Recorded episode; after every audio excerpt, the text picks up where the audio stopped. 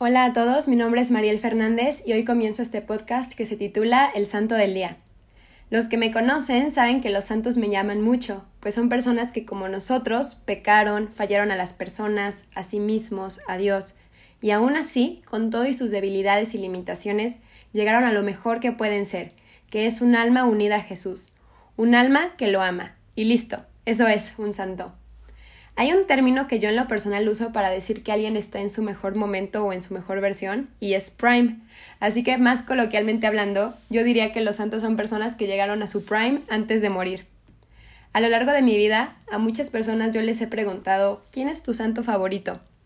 Conocer esto de alguien puede revelarte mucho de su alma, y me encanta tener esta conversación con cualquier persona. Enriquece y alienta. Mi fascinación que tengo por los santos surge a, raíz de que yo no he podido contestar esta pregunta.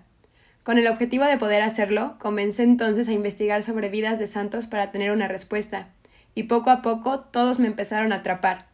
Me di cuenta de que todos tienen algo que me aporta. Esto no quita que yo siga en la búsqueda. Si un día tengo uno, le haré saber a todo el mundo que mi búsqueda ha llegado a su fin. Mientras, continuaré con esto que me motiva de forma impresionante, pues puedo ver que cualquiera puede ser santo. Todos estamos llamados a eso. Y bueno, antes de ya iniciar el tema como tal, quiero compartirles también que el que yo inicie este podcast hoy es muy significativo para mí y yo no lo planeé así de hecho. Hoy es el santo de Santa María Magdalena y ella es muy especial para mí.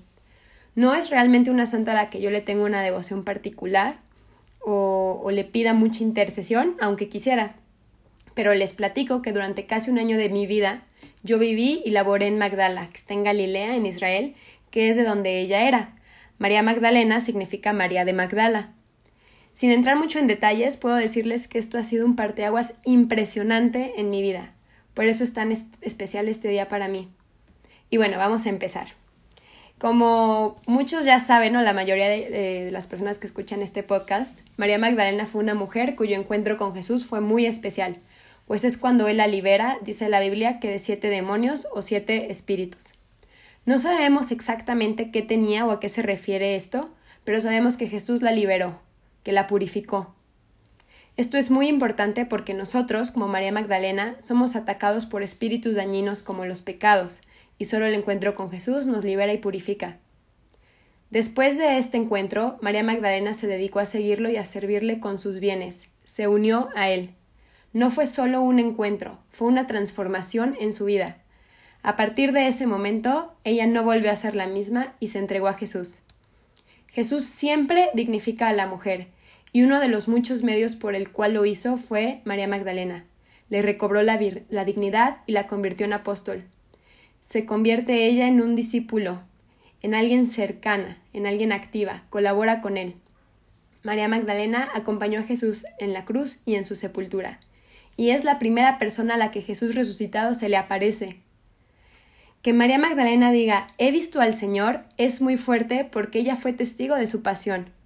Ella vio todo lo que le hicieron a Jesucristo. Ella ayudó a descender su cadáver despedazado de la cruz. Ella estuvo en su sepultura. Y dos días después dice Lo he visto porque está vivo. Es un testimonio muy fuerte, yo creo. Y bueno, por último quiero decirles que Jesús a ella le dejó la tarea de comunicar esa buena noticia. ¿Y qué significa evangelio? Buena nueva, buena noticia. O sea, Jesús deja a María Magdalena la tarea de ser evangelizadora y nos dice a las mujeres y a los hombres y a todos, evangelicen, den a todo el mundo la buena noticia de que la muerte no tiene la última palabra y que vengan a mí, que como a María Magdalena puedo librarlos de todo lo que los atormenta. Pidamos a María Magdalena que interceda por nosotros y que las mujeres la veamos como un ejemplo de mujer, valientes y humildes, para poder ser así apóstoles de Jesús.